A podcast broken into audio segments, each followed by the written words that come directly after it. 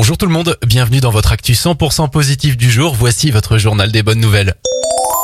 Excellente nouvelle, alors qu'il n'en restait que quelques dizaines en France, le castor fait son retour.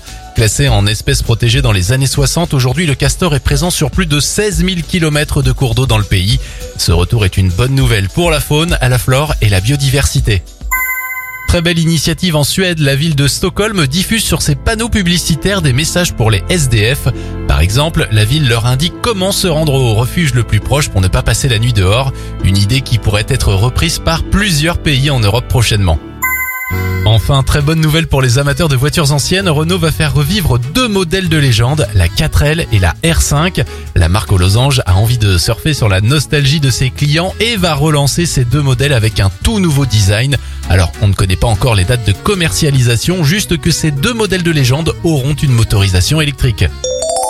C'était votre journal des bonnes nouvelles, il est disponible maintenant pour vous en replay sur notre site internet et notre application Radioscoop.